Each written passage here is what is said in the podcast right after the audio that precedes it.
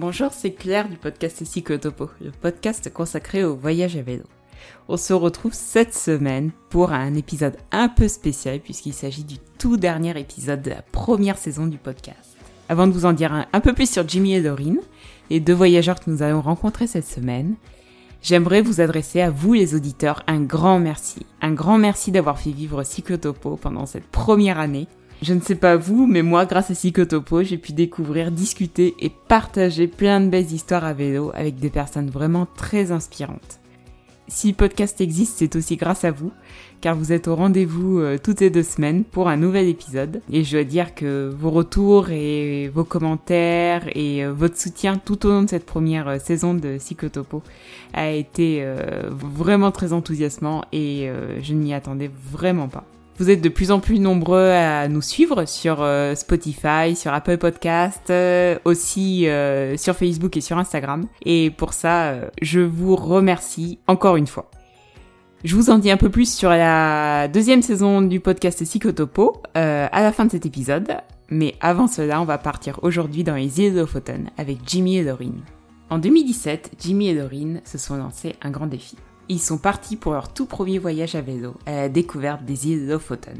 Équipés de vélos motobécanes des années 80, d'un réchaud à bois, de beaucoup d'optimisme et de bonne humeur, ils nous racontent comment ils sont partis à la découverte du nord du cercle polaire arctique. Le long de l'Eurovélo 1, ils nous font partager leur découverte des villages norvégiens et des Rorbou, ces petites cabanes en bois bâties sur pilotis. Jimmy et Dorine nous racontent aussi leur découverte des fjords, majestueux et imposants qui ponctuent l'itinéraire.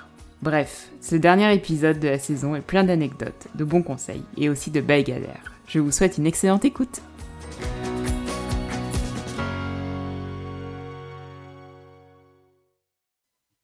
Bonjour Jimmy et Dorine. Bonjour. Bonjour. Je suis ravie de vous accueillir sur Psychotopo. Est-ce que vous pourriez vous présenter pour nos auditeurs? Que faites-vous dans la vie? Où vivez-vous? Et depuis quand voyagez-vous à vélo? Alors, pour ma part, moi, c'est euh, Jimmy.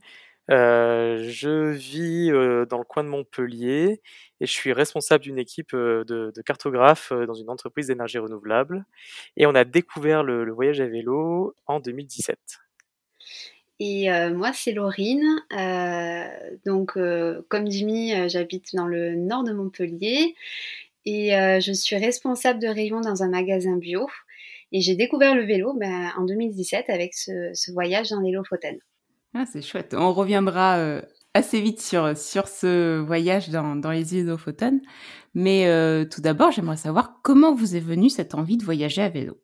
Alors, c'est, plutôt de mon côté que ça s'est passé. En fait, j'ai un, collègue de travail qui a fait le tour du monde à vélo et qui, m'en a parlé. J'ai découvert que c'était possible de voyager euh, avec un vélo.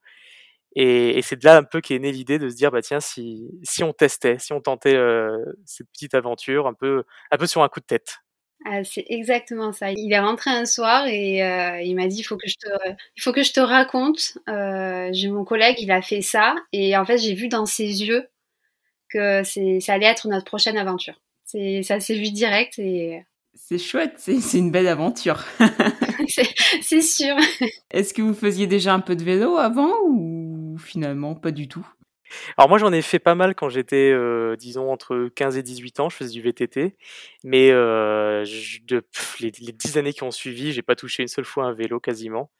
Donc, euh, non, c'était, c'est vraiment un, un, pari sur un, se dire, bah tiens, le vélo ça s'oublie pas.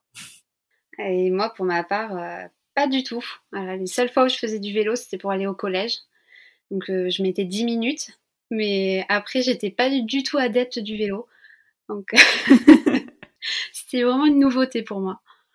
Ah, c'était tout nouveau. Est-ce que vous étiez euh, habitué, par exemple, à faire des, des randos à pied ou autre? Parce que c'est, c'est quand même quelque chose qui s'en rapproche un petit peu en soi. En tout cas, pour l'équipement. Euh, oui, oui, on faisait des randos. On n'avait pas fait encore de rando euh, sur plusieurs jours. Mais on avait sac de équipement de randonnée à la journée, disons. Oui, c'est ça. C'est à chaque fois qu'on voyageait, c'est, on, prévoyait toujours des, des randos euh, à la journée. Donc on était plutôt euh, plus ou moins habitués, ouais. Et donc en 2017, presque sur un coup de tête, vous m'avez dit, vous vous lancez comme défi de parcourir euh, les Lofoten à vélo. Est-ce que vous pouvez nous en dire un peu plus? Comment vous avez choisi cette destination en particulier? Alors, on, déjà, on voulait quelque chose de dépaysant. Donc l'idée c'était de dire bah, tiens on va sortir de France pour voir de nouveaux paysages, une nouvelle culture. Et de, depuis très longtemps, on, on, je sais pas pourquoi, on était attiré par les pays scandinaves. Et en regardant une carte, on s'est rendu compte qu'il y avait au nord de la Norvège un petit appendice insulaire là qui, qui ressortait. Et en faisant quelques recherches, il s'avérait que les Lofoten à vélo, c'était parfait pour un premier voyage à vélo. Pas trop trop de dénivelé, des paysages sublimes, et un peu bien assez documenté sur, sur Internet. Et donc, vous m'avez dit sur un coup de tête, mais bon, je suppose que vous avez quand même un peu préparé le voyage. euh, Est-ce que vous avez euh, consulté des guides ou des blogs en particulier dont vous vous souviendriez encore aujourd'hui? Le, voyage, on l'a préparé un mois et demi avant. On, a eu, on avait l'idée de partir dans les Lofoten un mois et demi avant, mais on l'a vraiment préparé en trois semaines. Donc ça a été très rapide. Euh, et à partir du moment où on savait qu'on partait dans les Lofoten, on est allé acheter une carte, on a acheté euh, euh, des guides, des guides de voyage. On a commencé à regarder bah, comment voyager en vélo, les listes, voilà, de, de, matériel pour pour pour voyager en vélo. et ça s'est fait vraiment en trois semaines. Ça a été très rapide. On a un guide qu'on a trouvé pile poil sur les Lofoten, un guide francophone, et c'est dédié surtout à la randonnée. Donc ça nous a pas mal aidé pour comprendre comment s'organiser la géographie des Lofoten. Mais mis à part ça, ouais, ça s'est fait euh, recherche sur internet à droite à gauche, euh, et, euh, et, voilà. Et comment vous avez fait du coup pour le matériel, vu que c'était votre euh, premier voyage à vélo? Comment vous avez fait déjà pour les vélos? Alors, concernant les vélos, on, a fait le pari à la fois économique et pratique de partir avec des vieux vélos français d'occasion qu'on a chinés sur le bon coin. Donc ce sont des, des vieux motobécanes des années 80, début et fin des années 80, et qu'on a, qui étaient adaptés avec un porte-bagages à, l'arrière au moins. Voilà, qu'on allait chercher, qu'on a fait réviser. donc voilà, on changeait les pneus, on a, on a tout huilé comme il fallait. Ça, c'était pour les vélos. Et pour le reste, du coup, pour tout ce qui est euh, tente, sac de couchage et autres, est-ce que c'est du matériel que vous aviez déjà ou est-ce que vous avez investi ou acheté d'occasion? Alors on a plutôt on a investi et il y a une partie où ça a été euh, la famille parce que le hasard faisait que il y avait l'anniversaire à Jimmy qui, tombait. Et du coup euh, bah, moi j'avais un petit peu sondé toute la famille euh, pour qu'ils participent. Et donc, euh, bah, euh, ses parents, ils avaient, ils avaient, participé au duvet, à la popote, mes parents euh, à la tente. Donc, c'est vrai que de ce côté-là, ça a été plutôt pratique. Et après, pour le reste, ben, on a investi dans tout ce qui était pour les outils, pour le vélo, le réchaud. donc, ça, c'est de notre côté, ouais. Et est-ce qu'il y avait un, un objet qui vous tenait particulièrement à cœur et, où vous vouliez de la qualité? Alors oui, il y en a un. On s'était dit, bah tiens, comment est-ce qu'on va faire pour avoir de l'électricité euh, en étant à vélo? Donc on a investi dans un chargeur solaire euh, et une batterie externe qu'on rechargeait via le chargeur solaire, qui, qui nous permettait donc d'avoir de l'électricité pour nos téléphones, le qui servait de GPS de temps en temps ou, ou autre. Donc dedans on a investi, on a mis un peu de qualité et ça a été euh, super. Est-ce que tu connais la marque de votre panneau solaire? C'est un Anker. Ah ben, on est d'accord, on a le même. non, c'est vraiment, c'est vraiment un très bon panneau solaire. On voit, on voit pas mal d'arnaques euh, ou des panneaux solaires qui sont moins bons, mais celui-ci a un très bon rapport qualité-prix. En tout cas, c'est notre avis. oui. on avait fait deux trois recherches et en effet, il ressortait comme ça. Donc c'était. Euh, et puis on l'a combiné avec une batterie externe aussi Anker. Et donc on avait tout le temps l'électricité sur nous, euh, sans brancher une seule fois une prise quelque part. Et on continue à l'utiliser encore aujourd'hui dès qu'on part en rando ou autre, euh, il est avec nous. Oui, je suis d'accord avec vous. C'est, il est super pratique. Et vous m'aviez dit aussi que vous aviez un réchaud à bois. euh, en effet. Alors, euh, bah, on a préparé le voyage donc en un mois et demi. Et, euh, et, donc on était à l'époque, le contexte aussi était qu'on était euh, des, des, on sortait à peine d'études de mon côté, donc on n'avait pas un budget limité. Et un réchaud, ça coûtait, euh, bon, c'était pas donné. Donc on a opté pour un réchaud à bois, pareil, un peu écologique. Donc on allait euh, utiliser le combustible qu'on trouverait sur place pour pour réchauffer nos, nos repas et cuire nos repas. Et c'était une sacrée aventure. Hein. Euh, je... je, te laisse, je, te laisse, continuer, Laurine. Euh. Euh, disons que pour un réchaud à bois, euh, voilà, il faut l'utiliser dans une région qui, où les températures sont très chaudes, où il fait très sec. mais dans les Lofoten, ça se prête pas du tout. parce qu'il fait tout le temps humide, donc le bois qu'on trouvait était humide ou très mouillé, et on mettait 40 minutes, voire une heure pour cuire des pâtes. Euh, parce qu'en plus de ça, on avait le vent qui éteignait à chaque fois euh, le feu. Donc euh, c'est vrai qu'aujourd'hui on, on en rigole, mais sur, sur le moment, on a plutôt on a plutôt galéré. pour manger, c'était toute une organisation. Ouais, entre temps, on a investi du coup sur un, un, petit réchaud à gaz qui, qui dépanne pour les, les randonnées. Euh, et on le prend toujours, en... on prend toujours le réchaud à bois au cas où le gaz nous lâche alors qu'on n'a pas de quoi en acheter à côté. Parce que c'est vraiment tout petit, hein, ça, ça pèse de rien. C'était pratique hein, pour un voyage à vélo. C'était, euh, ça, la taille d'une carte, presque d'une grande carte bleue, bah, d'une carte d'identité. Donc euh, c'était pratique. Mais par contre, dans les faits, c'était une grande galère. Il hein, y, a, y, a, rien à dire. ouais, ben, ça, ça, ça, je vous comprends. Euh, avec l'humidité qu'il doit y avoir, en plus pour se réchauffer, ça doit pas être top non plus. Ah non, non, ouais, c'était une petite aventure. Ce premier repas qu'on s'est dit, oulala, ça va être compliqué. mais, euh... mais bon, ça, on, a fait avec, on a plus rigolé qu'autre chose. Donc c'est, et ce sera toujours pratique. Ça reste, ça reste de bons souvenirs, une de bonnes galères, mais de bons souvenirs. c'est ça. Toujours, toujours.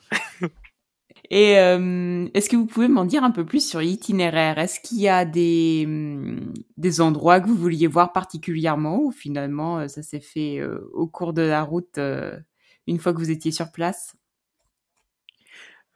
Alors, vu qu'on traversait les îles Lofoten, on n'avait pas 36 000 solutions, on devait aller d'un point A à un point B en suivant un itinéraire qui est en grande partie fait de l'Eurovélo 1. et donc voilà, on a, on n'a pas forcément fait de grands détours pour voir parce qu'il n'y a pas de monument particulier. C'est avant tout des, paysages euh, tous plus beaux les uns que les autres. Euh, donc nous, on a, on a tracé l'itinéraire en disant ok, on va arriver là. Il faut qu'on soit euh, à l'autre bout des îles dans, je sais plus, huit jours. Et, et c'est comme ça que l'itinéraire s'est fait en, en, faisant un maximum de détours pour voir un maximum de paysages tout de même. Et euh, tu me disais, Jimmy, que toi, tu, sortais d'études. Est-ce que vous aviez, euh, est-ce que vous aviez des contraintes de budget, par exemple, ou euh, de temps sur place? Parce que la Norvège, c'est quand même un pays qui est assez cher. Alors ouais, la Norvège, c'est peut-être même, je crois, le pays ou le deuxième pays le plus cher d'Europe. donc c'était un peu aussi une, manière de voyager avec un budget raisonnable dans le pays le plus cher d'Europe. donc en termes de budget, bon, on faisait avec. Hein, on faisait bah, comme des comme un voyage à vélo, on, faisait des, courses tous les jours, on se rationnait, euh, bah, on faisait nos rations et ainsi de suite, ça c'était bien. Et en termes de temps, par contre, vu que j'étais jeune actif, j'avais pas beaucoup de vacances à ce moment-là. Donc on avait vraiment 15 jours avec euh, un vol d'aller, un vol départ, et on pouvait pas trop se permettre de, de flâner euh, à droite à gauche, même si on l'aurait aimé avec, avec du recul. C'est tout à fait ça. C'est après c'était l'avantage de voyager en effet euh, en vélo, c'est que du coup bah on n'avait pas à payer les hôtels, les choses comme ça parce que c'était hors de prix.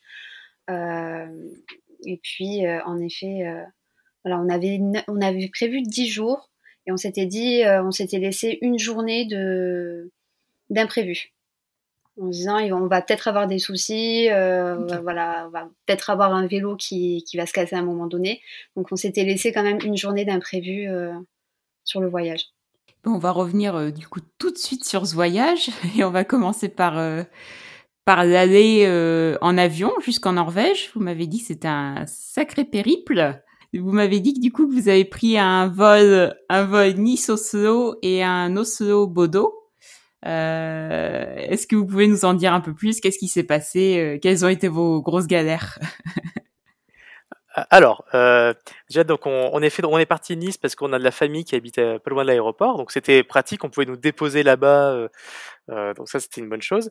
Donc là vient le moment on se dit bon bah comment est-ce qu'on transporte les vélos dans un avion? Parce qu'on avait pris nos billets, on avait pris payé le fameux surplus pour pour pouvoir embarquer des vélos en respectant les fameuses règles.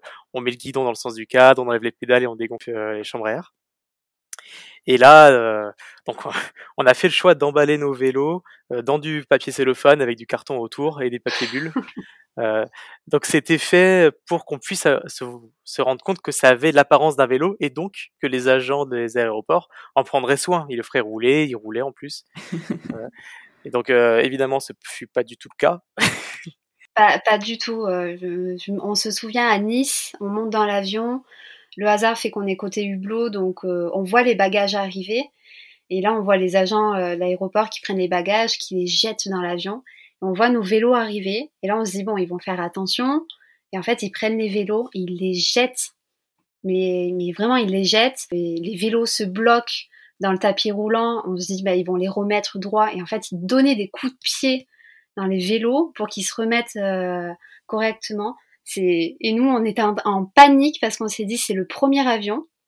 Et les vélos, et les vélos, ils sont déjà maltraités pour, pour mettre dans le contexte, moi j'ai été pris d'une sorte de, pas une crise de panique, mais j'avais tellement peur qu'on puisse arriver en Norvège avec des vélos cassés ou qui n'arrivent pas du tout ou autre, que j'étais très paniqué et stressé à cette idée-là, et ça c'était pas très rassurant.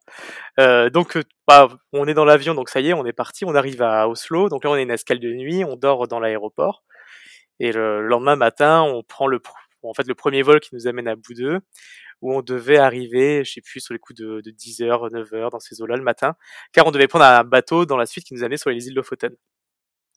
Et là, on arrive à l'aéroport, euh, on attend comme tout le monde les valises, donc on attend nos sacoches et nos vélos. Et une fois que le tapis est vide, on se rend compte qu'il y a un problème. et là, on n'a ni sacoche et ni vélo qui sont arrivés. Oh donc euh, on met les, voilà, on a à peine les pieds dans notre bah, pour commencer notre, notre voyage euh, qui, semble, qui allait s'annoncer idyllique, mais gros coup de stress, gros coup de pression, on n'a pas nos vélos, on n'a pas nos bagages, on est bloqué à l'aéroport, il est 10 heures du matin, il pleut des cordes dehors. Euh, donc on va essayer d'attraper un agent de la compagnie aérienne euh, qui nous explique que bah, le vélo a dû rester à Oslo, euh, les bagages aussi, on donne la description, et qu'il y a trois vols qui arrivent dans la journée, donc toutes les deux heures à peu près, donc ça devait être midi, 14 heures et 16 heures ou 17 heures dans ces eaux-là. Et nous, notre bateau était à midi. Euh, donc bah voilà, on savait déjà que c'était mort, on allait devoir euh, changer le programme euh, pour pour la suite. Et là, je crois que le prochain vol il arrive midi, donc on a, je me rappelle plus exactement, hein, je suis pas sûr qu'on ait reçu les vélos ou les bagages. Je crois qu'il y avait peut-être même rien du tout. Et tout arrivait au compte-goutte euh, jusqu'à la fin de la journée. On est resté 7 heures dans l'aéroport quoi à la fin. Euh, Donc ouais, c'est ça. On, s'imagine, on est dans un aéroport tout petit, il n'y a rien à faire dans l'aéroport, on peut pas sortir parce que dehors c'est la tempête. Et, euh, puis euh, voilà, à midi, on va voir, pas de bagages, pas de vélo. On arrive à 14h, on voit enfin nos bagages, donc on est tout content. Et là, en fait, toujours pas de vélo. Donc on se dit, bon, ben il faut attendre le dernier vol. Et on leur dit, mais si ça arrive pas là, ça arrive quand? Ils nous disent, bah, ça sera demain. Et là, à 17h, tous les deux, on se regarde en, panique. Et là, on voit nos vélos arriver. Mais je crois que ça a été le moment où on, était contents. c'est la première fois qu'on était aussi contents de retrouver des vélos. Mais c'est vrai qu'on a, on a perdu une journée, euh, une journée entière à attendre des bagages et des vélos. là où on a un peu de chance, c'est que les, vélos sont arrivés contre toute attente plutôt un très bon état. Étonnamment. On a pu les remettre, euh, à part un petit dérailleur qui avait un peu, euh, c'était un tout petit peu tordu ou un garde-boue. Mais sinon, ouais, la casse a été limitée. On a eu les vélos, mais ce fut un, un, long périple d'arriver à bout d'eux avec tout ce qu'il nous fallait. Tu m'étonnes, surtout pour un premier voyage à vélo, euh, tu pars pas sur des, dans des bonnes conditions. Là. on avait fait le pari de partir en avion avec les vélos. Alors déjà, je sais que ça se fait pas souvent, souvent. On essaie souvent de partir de France ou autre. On s'est bon, ça allait se faire. C'était des bagages. On avait vu des témoignages sur Internet ou autre. Et le hasard fait qu'on a, bon, on le racontera à la fin, mais c'est, ça nous est arrivé sur ce voyage à, deux reprises. Donc, euh, je ne conseillerais pas cette compagnie aérienne. Pas pour les vélos, oui. pas pour les vélos. Et honnêtement, je sais pas si j'aurais confiance de laisser mon vélo euh, pour une escale. je sais pas si on le refera en tout cas. vous à moi, euh, déjà quand on le met dans l'avion, on fait un ami deux fois, on regarde bien les tarmac pour voir s'il va bien dans la soute et tout avant d'embarquer. Mais ah ouais, c'est tellement important. On se dit que tout dépend de l'arrivée du vélo, déjà dans l'état et s'il arrive vraiment. Moi, j'avais une peur bleue qu'il n'arrive pas, qu'il se perde et qu'on qu'en fait notre voyage, bah tombe à l'eau. Donc ouais, non, je pense qu'on le refera peut-être pas comme ça. On a été vaccinés. ouais, je, je m'en doute. Bon, et après, une fois que vous avez récupéré les vélos, euh, où êtes-vous allé? Par quoi avez-vous commencé euh, Du coup, on, donc on perd une journée euh, dans l'aéroport. Donc là, il faut improviser. donc, du coup, on décide d'aller, parce qu'il était tard, le temps d'enlever les cartons, le papier bulle autour des vélos. Je, je, crois que ça nous a pris une heure. Donc, on est sorti de l'aéroport, il était 18h, 18h30. Donc il a fallu qu'on trouve un camping. Du coup, on est allé au camping pour qu'on avait prévu en fait à la fin du voyage. donc voilà, pour aller dormir là-bas. Et là, on s'est posé et puis on a dit, ok, il faut revoir notre itinéraire parce que finalement, cette journée qu'on avait prévue en cas de problème, eh ben, elle commence dès le début. Euh, donc, euh, ben, on n'avait plus le droit, euh, on n'avait plus le droit à l'imprévu. Donc, il a fallu qu'on revoie toute la carte, euh, tout l'itinéraire. Donc, on a supprimé une étape dans les Lofoten. Et, et, en fait, le, voilà, le, quand on est arrivé à bout d'eux, ben, le voyage il a réellement commencé que le lendemain. je crois qu'on a pris le ferry à, à 14 heures, quelque chose comme ça. Euh, donc ça nous faisait quand même perdre une journée sur, euh, sur les neuf jours qu'on avait prévus. Et donc euh, là, on... donc il fait super beau à ce jour-là, on a de la chance. On prend le ferry à 14h et pour rattraper notre retard, on décide de, de... Donc on arrive en fin de journée, il y a je crois a 3-4 heures de traversée pour arriver dans, dans les Lofoten avec ce vélo. Donc on arrive à Svolver, qui est la grande ville, un peu la capitale des Lofoten. Donc notre itinéraire initial nous disait bah voilà on va dormir ici comme ça le lendemain on commencerait notre itinéraire on ferait tout. Donc on essaie de rattraper notre retard et on avance euh, à la tombée de la nuit en fait. Nos premiers coups de pédale sur les Lofoten se font presque de nuit euh, sur des routes qu'on ne connaissait pas qu'on imaginait euh, sans dénivelé. Et, et, on a été surpris. Donc donc on pédale on pédale on pédale de nuit. C'est un peu galère c'est des fois il faut pousser le vélo pour arriver à notre premier lieu de bivouac. Donc je crois qu'on fait une quinzaine de kilomètres hein, le, premier jour, donc ça, ça se fait vite. Mais, euh, mais de nuit, c'est toujours assez impressionnant. Donc voilà, ça c'est notre première journée euh, sur les Lofoten qui, qui finalement laissera place à, euh, je sais plus, une semaine de vélo complètement fantastique derrière. Et oui, vous enchaînez quand même les galères de l'avion, plus plus la suite, arrivée de nuit, les premiers kilomètres de nuit aussi, ça doit ça doit pas être simple. Non, c'est pas simple. Puis, puis la, petite anecdote, c'est qu'on on n'avait jamais bivouaqué auparavant. On avait, euh, on avait fait du camping, on avait fait de la rando. Donc, euh, première fois qu'on voilà, on bivouac. Donc, on est dans le noir pour poser son bivouac. On avait repéré sur une carte euh, qu'on avait fait notre itinéraire. On savait où on devait aller, ce que c'était passé dans un blog. Donc on, on, on, essaie de le trouver déjà de nuit, on s'y installe, on sait pas où est-ce qu'on plante la tente, on entend de l'eau à droite à gauche, donc on fait attention de pas se mettre dans un dans une flaque ou dans un cours d'eau. Euh, là, on fait notre premier réchaud aussi. On essaie de manger chaud parce que bon, il faisait un peu frais, hein, mine de rien. Donc, on est parti fin août, hein, juste pour précision. Et il faisait mine de rien, il se faisait frais. Ok. On est dans le cercle arctique à cet endroit-là. Et, et en fait, c'est le lendemain que c'est magnifique quand on découvre là où on a dormi. Euh, on se réveille face à des fjords, des montagnes, de la mer, du vert de partout. On se dit ah ouais, ça y est, on, on y est enfin. Ça y est, il fait beau, c'est trop bien. Ça vaut le coup, ouais, ça vaut le coup. c'est vrai que moi la veille, j'ai la veille, j'ai détesté Jimmy. Hein. Quand euh, on me fait d'aller de nuit, moi je m'étais blessée à la cheville, j'ai fait mais pourquoi je l'ai suivi, mais dans quoi il m'a embarqué Et en fait le lendemain, euh, quand on voit le paysage, on fait c'est bon, ok. Non, non, mais, je vous comprends. Et puis, vous avez franchement pas choisi le plus facile pour un, pour un premier voyage à vélo, donc je compatis. Bah, on pensait que ça allait être facile parce que partout, vous disaient, bah, ça va, ça se fait. mais, euh, mais bon, bah, on l'a fait. Hein. Mais euh, bah, ce qui est pas mal, c'est qu'en fait, le... donc on avait commencé un peu compliqué, et donc euh, on finit par poser notre bivouac de nuit, on galère un peu cette étape-là, et le lendemain, je pense que le fait de voir ce paysage, qui faisait beau, ça y est, on y était, ça nous a reboosté, on a fait la plus grosse étape de notre euh, de notre voyage sans aucun problème. On a traversé, je sais plus, je crois qu'on a fait 60 km alors qu'on s'était prévu, je sais pas, une trentaine, une quarantaine, ouais, environ entre ouais plus ou moins 30 km par jour. Et donc là, on a, on a bien roulé, il faisait trop beau, il faisait pas trop froid. On, ça y est, on était imprégné, quoi. Il y avait les paysages, les petites huttes rouges qui étaient de partout, du poisson séché euh, qui donnait un peu ce côté folklore local. Euh, donc non, ouais, après, c'était, euh, c'était vraiment magnifique. Et du coup, pour cette première étape, vous êtes allé où? Alors c'est pas évident à expliquer, parce qu'on a fait pas mal de détours. Donc en fait on part de ce, ce point-là, donc on, était, on a fait Svolver, on a fait 15 km vers le vers l'ouest, parce qu'en fait on a traversé de, de Svolver à E, pour ceux qui regarderont une carte. Donc E c'est un A avec un rond au-dessus, et euh, qui est le village le plus au sud de, des îles Lofoten. Donc voilà, on fait notre premier, on fait 15 km, et après le lendemain matin, on, avait donc euh, supprimé une étape, c'était d'aller voir euh, le joli village de Enixvaer, je crois que je prononce mal, qui est, qui est magnifique, mais bon, on pouvait pas s'y aller, c'était un détour.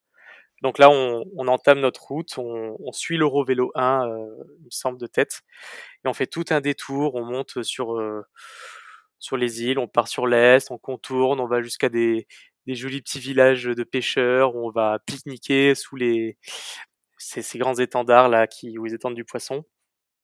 Puis on continue en se disant bon bah on finira bien par trouver un petit camping où dormir parce que bon mine de rien euh, on avait envie un minimum de se laver d'eau chaude, il faisait froid. Et on pédale, on pédale, euh, et on finit par arriver dans un fjord au bout de 60 km euh, où il y a un camping qui avait qui avait pris place au fin fond de ce fjord, vraiment là, je sais pas comment on appelle ça là, au, au fond du fjord. Où enfin on s'est dit ça y est, on arrive en fin de journée, 60 km dans les jambes, on va pouvoir euh, prendre une douche chaude. Et petite anecdote, en Norvège, la douche chaude n'existe pas. Si, elle est payante. Elle est payante. Bah, elle est payante, oui, et malgré qu'on puisse mettre une couronne ou deux, euh, on a été plus d'une fois euh, surpris d'avoir de l'eau froide euh, alors qu'il fait 5 degrés dehors ou 10 degrés dehors. Donc c'était c'était marrant. Ça c'est pour la, la, deuxième étape qui était euh, qui était ouais, qui était magnifique. On a bien on a bien voyagé. Tu nous parles de camping. Est-ce que ça ressemblait à un camping à la française ou ou pas du tout? Un camping, on va dire norvégien, donc il n'y avait pas de mobilhome, hein, c'était plutôt des petites cabanes en bois euh, rouge euh, et des emplacements pour tentes, avec en effet l'endroit sanitaire euh, central où on rentre et un endroit où, où bah, les campeurs, les voyageurs se, se, retrouvent à la fin pour partager une tisane, discuter de leurs aventures, ce genre de choses. Et euh, est-ce que est-ce que la Norvège, c'est une question un peu bête, hein, mais est-ce que la Norvège c'est comme la Bretagne, il y, a, y a toutes les saisons en une journée? Alors peut-être pas les quatre saisons en une journée, mais c'est vrai qu'on peut passer d'une journée où il va faire 25 degrés, il fait un grand soleil, et le lendemain, tempête, euh, où il fait 5 degrés, euh, du vent, et le lendemain, de nouveau du soleil. Et donc, euh, ça nous a un peu perturbé au début, mais ces variations de température, c'est impressionnant. En trois jours de, de, suite, on est passé à rouler en short t-shirt. Le lendemain, on avait la neige fondue avec euh, avec nos parkas et, et nos pantalons pluie parce que c'était intenable. Il faisait 5 degrés comme pas possible. Euh, mais là, c'est un, truc qu'on a mal préparé, la, météo. Euh, de partout, on avait vu que c'était euh, à plus ou moins 15 degrés, 15-20 degrés. Donc on n'était pas parti avec des grosses doudounes, on était plutôt parti avec un pare-vent pour se protéger du vent et un, un au cas où on avait de la pluie. Donc on a eu un peu froid par moment, le soir notamment. On a eu ouais deux trois jours, je dirais de, pluie dans une, vraiment de forte pluie. On n'avait pas pris de, s'appelle, de, support euh, euh, imperméable. On avait pris pour les sacoches, mais vu qu'on avait des sacs à dos sur les sacoches, et par exemple la sacoche à, à, à appareil photo, bah là on a dû mettre des sacs poubelles pour euh, pour les emballer pour éviter qu'ils prennent la pluie.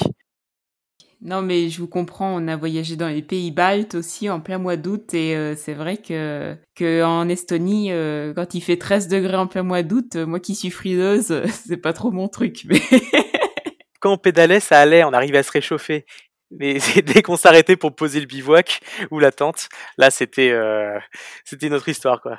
Bon, on va, on va, reprendre un peu le fil du voyage. Après ce fameux camping, euh, où êtes-vous allé Qu'est-ce qui vous a marqué? Qu'est-ce que vous avez apprécié? Donc après ce, ce, joli camping, donc là c'est la météo, euh, la journée la plus belle qu'on a eue, vraiment grand soleil, euh, il faisait super chaud, et donc on, on, prend la route encore une fois. Je crois qu'on suit plus ou moins le, le Rovélo 1. Des fois, on fait des bifurcations. Et notamment, je crois que là, on fait une bifurcation. On va vers euh, vers Stamsund, euh, qui est un petit village qui est, dans une île euh, au sud de, de, Lofoten, pour aller faire notamment notre des, des, achats pour manger. C'est sur cette journée-là ouais, qu'on a pris les photos qui illustrent l'épisode d'aujourd'hui.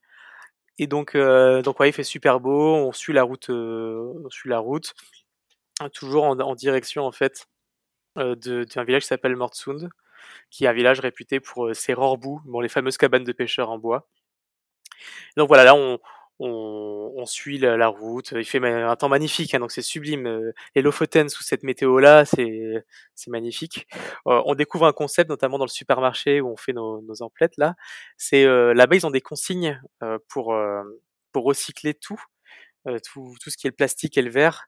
Du coup, bah, quand on achetait, je sais pas, on se prenait des bouteilles d'eau ou on se prenait des choses qui étaient emballées, bah, on pouvait les ramener nos déchets dans le supermarché suivant pour récupérer quelques couronnes qui nous permettaient à la fois de pas jeter de déchets et également euh, de, de récupérer quelques euros pour racheter à nouveau des, des, des aliments. Ça, c'est un concept qu'on a découvert en Norvège et qu'on a retrouvé aussi au Danemark euh, plus tard, qui est vraiment bien. Et donc voilà, après on, on continue notre route parce que le, le lendemain on savait qu'il y allait avoir euh, une météo catastrophique et donc on décide de s'offrir une nuit au chaud, la seule nuit qu'on aura dormi sur un matelas à Mortsund, ce fameux village où il y a des rorbout. Donc on s'offre voilà une petite cabane de pêcheurs pour un, peu de confort. Le lendemain, bah là ça y est, hein, on, voit il pleut des trompes d'eau, il y a le vent est contre nous. Euh, mais on n'a pas le choix en fait, vu qu'on avait déjà loupé notre journée euh, d'imprévu, on peut plus se permettre de dire bah, tiens on reste au chaud une journée, on joue aux cartes. Euh, on était obligé d'avancer. Je crois que c'est même les personnes de, de l'hôtel nous ont dit mais vous êtes fous de partir sous ce temps, euh, mais restez ici. Et on leur disait non mais on n'a pas le choix. Mais ils nous disaient mais vous êtes fous voilà, on avance sous la pluie, donc ça a duré une demi-journée en fait, c'est ce déluge-là. Donc on avance doucement. Euh, donc le, un des, des, défauts de nos vélos, hein, si ce n'est qu'ils sont un peu lourds et qu'ils ont pas, euh, sont pas adaptés pour prendre du, du dénivelé, c'est qu'ils freinent pas sous la pluie. C'est les vieux vélos avec des roues euh, en acier là.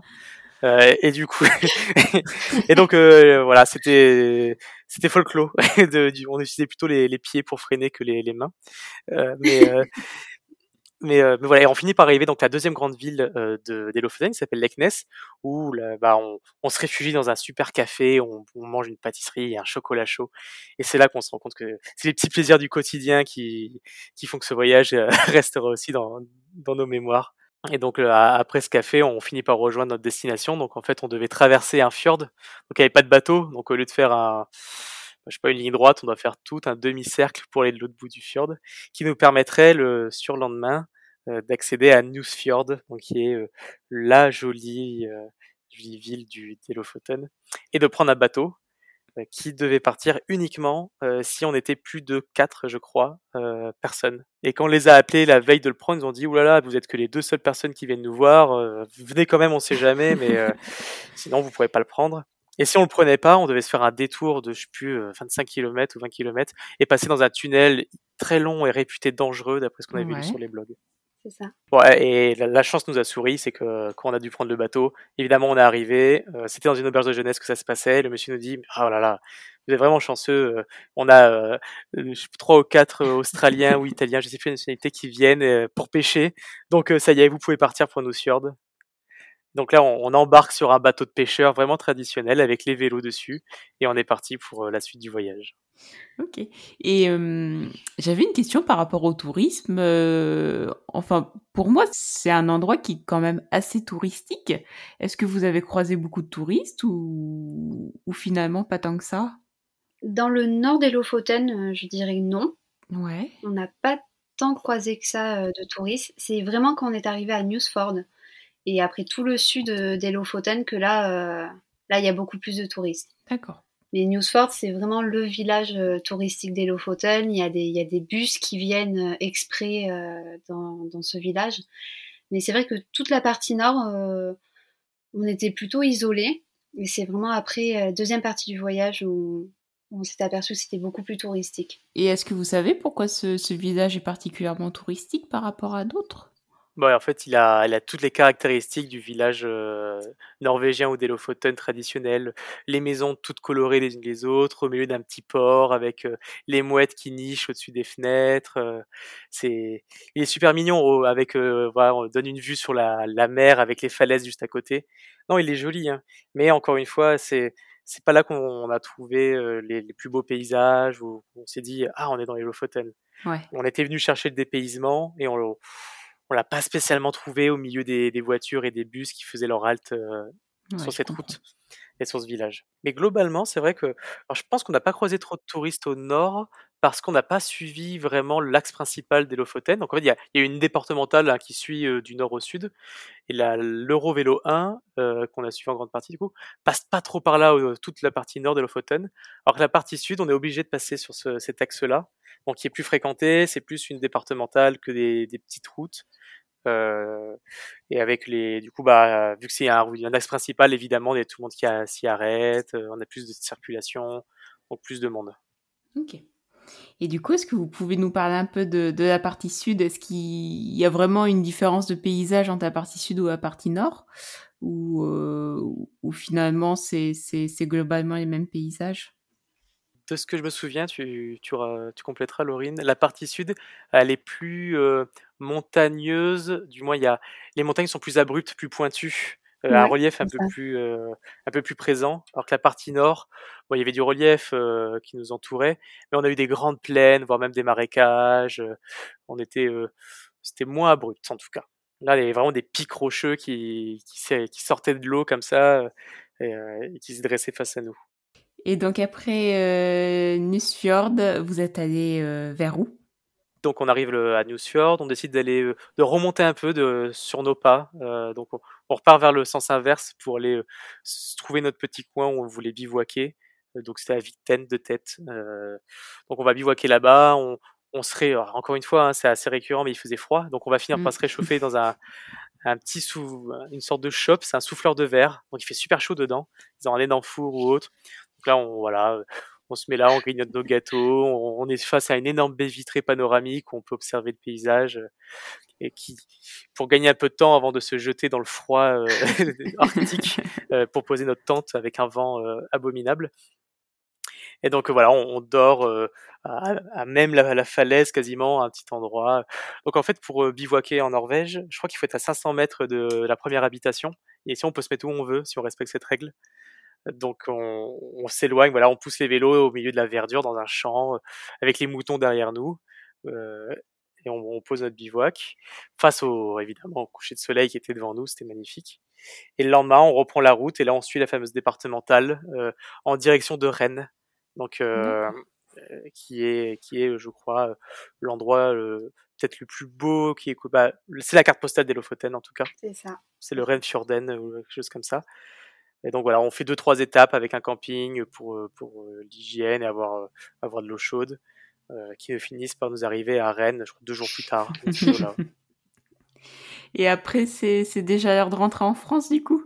Pas vraiment. En fait, une fois qu'on arrive à Rennes, on voulait se faire une, une rando dans, dans, ce voyage et lâcher un peu les, les pédales. Et donc, on, on finit par laisser nos, vélos cachés derrière l'église euh, de, Rennes. On les attache avec nos antivols. On, on laisse nos sacoches. Hein, on prend juste notre sac à dos et la tente et les, duvets. Et là, on prend un petit bateau qui nous qui nous emmène en fait dans ce fameux fjord qui est magnifique. D'accord. Euh, donc euh, on traverse le fjord à, bord d'un petit bateau et on essaye de se faire une randonnée. Donc là, on avait vu sur le, fameux guide de comment randonner dans les Lofoten. Euh, on suit une randonnée, donc on suit un, ce qu'ils appellent un sentier, donc c'était juste de l'herbe avec euh, un endroit un peu plus écrasé que les autres. Euh, on finit par se perdre, en fait, on, perd la trace, on, est dans les rochers et tout, on se dit ok, on fait machine arrière, et on va se caler sur la fameuse, une grande, grande plage qui était un peu plus loin. mais vraiment immense la plage, hein, et il y avait, il y avait quelques personnes qui venaient bivouaquer là, et donc voilà, on, on va se faire une rando, je sais pas, d'une demi-journée, aller, une demi-journée retour, on bivouaque sur cette plage le lendemain, du coup, on revient, on fait machine arrière, on reprend notre bateau sous cette fameuse météo avec de la neige fondue qui tombe. euh, et, euh, et on prend les vélos et là on décide d'aller euh, dans le village le plus au sud. Donc la, le terminus, disons, du voyage, ouais. Qui s'appelle A ou E, si on le prononce bien, euh, où on ira faire notre dernière nuit. D'accord. Et vous avez laissé vos vélos sans aucune appréhension. C'est fou. Je suis pas sûre qu'en France on, on le ferait. Et bah ouais, bah je crois que c'est ça qui a joué, c'est qu'en France on l'aurait pas fait, mais on était en Norvège et euh, et ça me semblait, on n'avait pas peur quoi. C'était presque normal de, de, de les laisser là. Ah ouais, c'est une mentalité totalement différente. On peut laisser nos affaires là-bas et, et, on revient une heure plus tard, ça, ça bouge pas. Et, justement, qu'est-ce qui vous a particulièrement plu en, Norvège et est-ce qu'il y a des aspects qui vous ont aussi euh, surpris ou déplu, hormis le froid Vous n'avez pas le droit de me répondre froid. moi, ce qui m'a plu, c'est qu'il y a un énorme respect des cyclistes. Euh, je me souviens au premier rond-point, donc on sort de l'aéroport de Boudeux, on arrive au premier rond-point, donc il pleuvait, il faisait pas. Et avant même qu'on s'engage dans le rond-point, les voitures étaient déjà arrêtées pour nous laisser passer. C'était ils s'arrêtent pour nous et on leur remercie, ils nous regardaient bizarrement. Non, en fait, on remercie pas les gens qui nous laissent passer. C'est normal là-bas de, de, respecter le piéton et le cycliste. Euh, donc euh, ça, c'est un, truc qui m'a bien plu et qui m'a surpris. Euh, bah, on a voulu s'offrir une fois ou deux une bière dans un supermarché. On se dit tiens, ça y est, on arrive notre notre arrivée en Norvège, on va s'offrir la petite bière locale. Et en fait, bah là-bas, ils boivent pas trop d'alcool et je crois qu'à partir de 18 heures, on peut plus acheter d'alcool dans les supermarchés. C'est ça, c'est en semaine, c'est 18h et je crois que le, samedi, et le samedi, on avait voulu faire la même chose en disant, OK, il est, 17h30, euh, c'est bon, on a le temps. Et en fait, euh, je crois que le week-end, c'est à 16h. C'était pour fêter la fin de notre voyage. du coup, voilà, on n'a pas pu déguster les boissons locales. Mais, euh, mais voilà, non, sinon, c'était, il n'y a pas grand-chose à, rajouter de mon côté. Bah moi, c'est vraiment pareil. C'est vraiment le respect, le, respect bah, pour, pour les cyclistes, mais aussi pour les piétons. Et puis, euh, on se sent vraiment en sécurité. C'est, on n'a pas peur. Euh, voilà, on a laissé des vélos en plein milieu de Rennes euh, et en plus qui étaient visibles. c'est vraiment ce respect. C'est, ça, ça change parce qu'en effet, en France, on n'aurait pas fait ça, mais on n'aurait pas été tranquille en tout cas. On n'aurait pas été tranquille. Et vous m'avez dit que vous aviez suivi majoritairement Eurovélo 1. Est-ce que c'est sur, euh, c'est un itinéraire qui est sur piste cyclable ou est-ce que c'est un itinéraire sur route euh? Alors j'ai pas souvenir d'avoir croisé une seule piste cyclable dans les Lofoten. C'est, alors la, partie nord, comme euh, comme je disais, c'est de la route, mais c'est vraiment de la petite route où on croisait mais quasiment pas de voitures.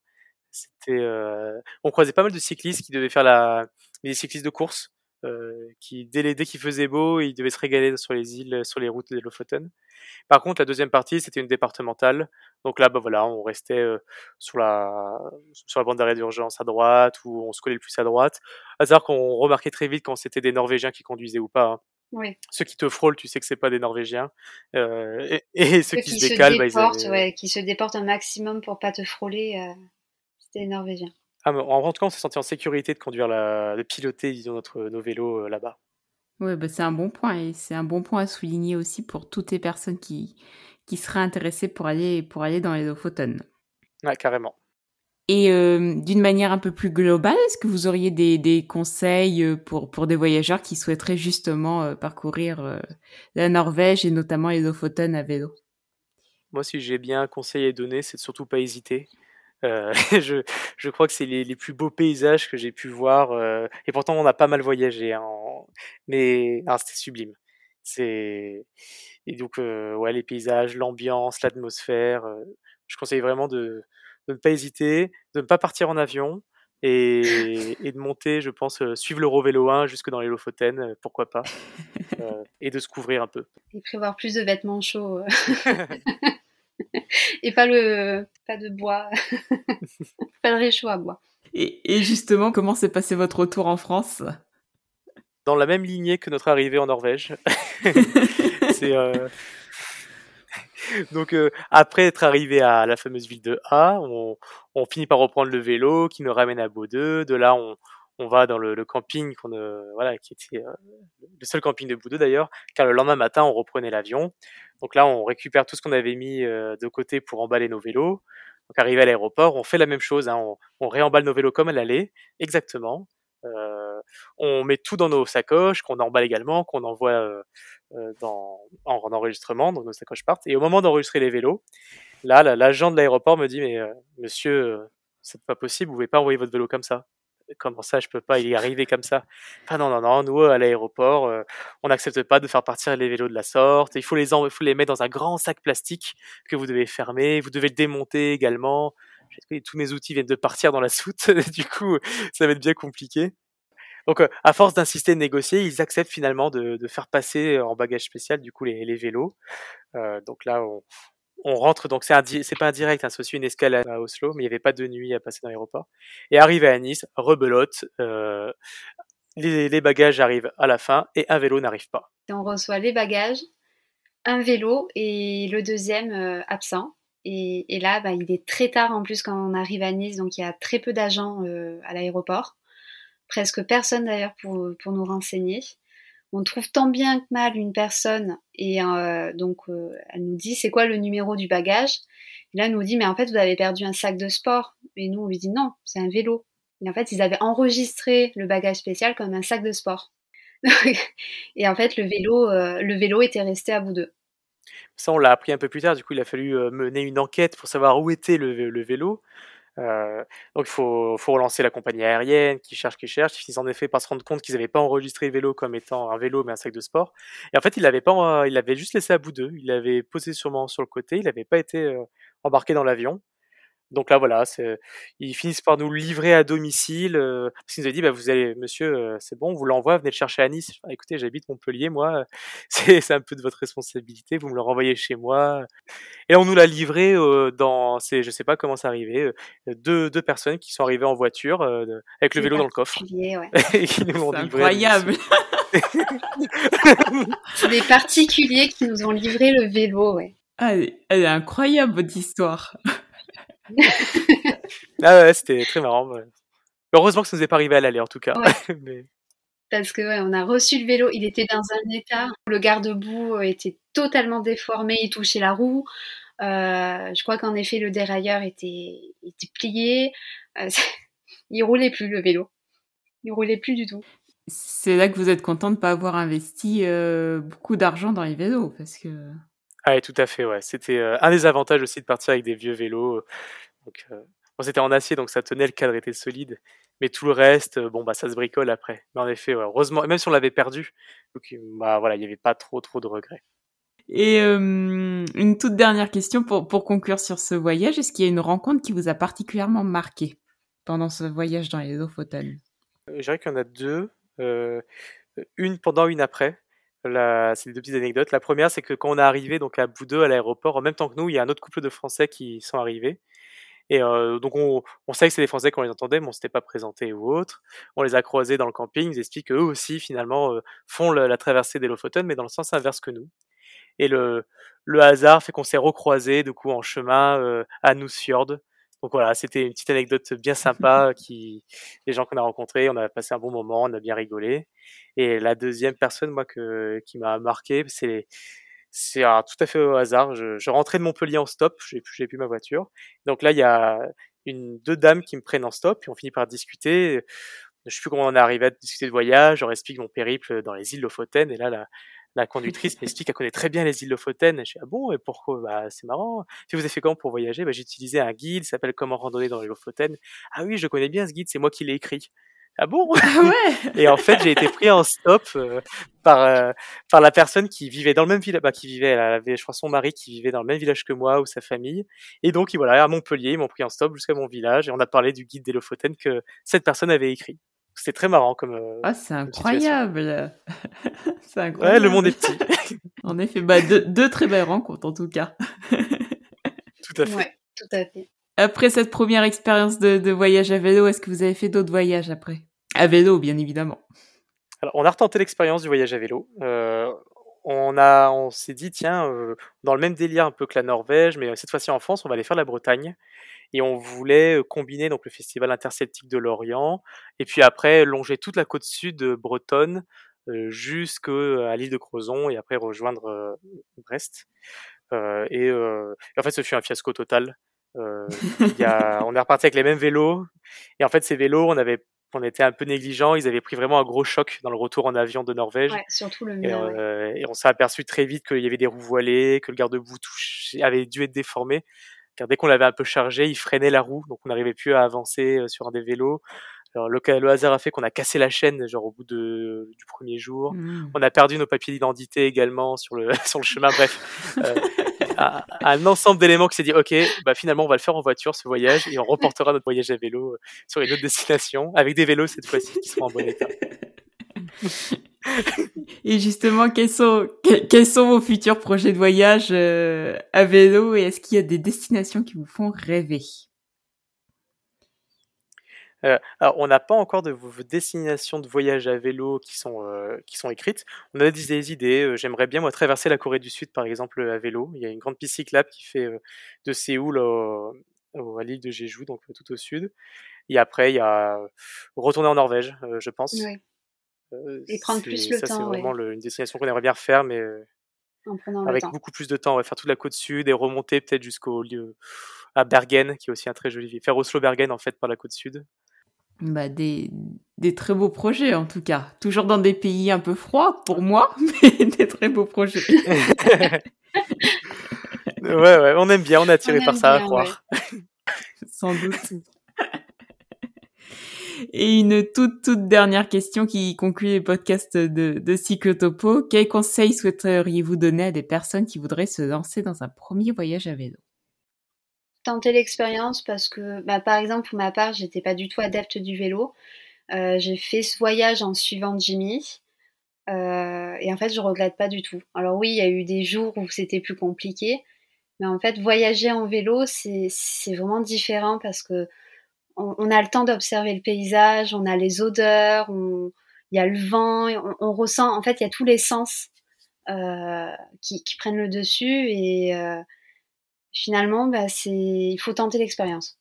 Comme autre conseil, je dirais qu'il faut, c'est accessible à tout le monde euh, parce que on n'était pas forcément sportif et finalement, on s'est rendu compte que bah, voilà, on est tellement content de le faire et de, prendre le temps. Nous, on a peut-être un des regrets, c'est qu'on avait un avion de retour et je pense qu'il faut faut pas hésiter à partir en sachant que voilà, on pourra on pourra profiter, on pourra y aller euh, en ayant un peu de temps devant nous. Euh, et c'était un peu court finalement euh, deux semaines. C'est tellement bien qu'on n'a qu'une envie, c'est voilà, vu que c'est super, on a envie de continuer, continuer, continuer.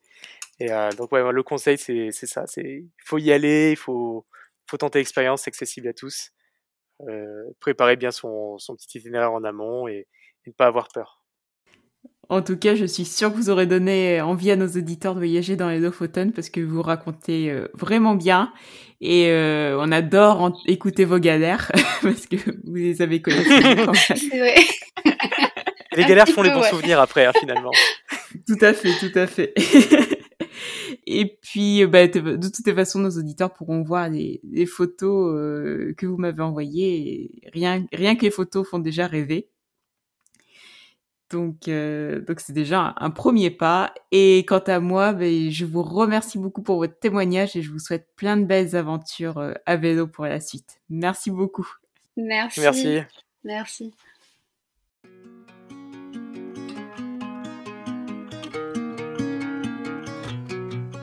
Et voilà, le beau voyage de Jimmy et Dorine vient clore cette première saison du podcast Psychotopo. Quant à nous, on se retrouve pour la saison 2 du podcast qui débutera dès le mardi 24 août. Pour cette saison 2, on vous promet encore une fois plein de beaux témoignages, de belles histoires inspirantes et de beaux parcours à vélo qui nous font voyager même depuis chez nous.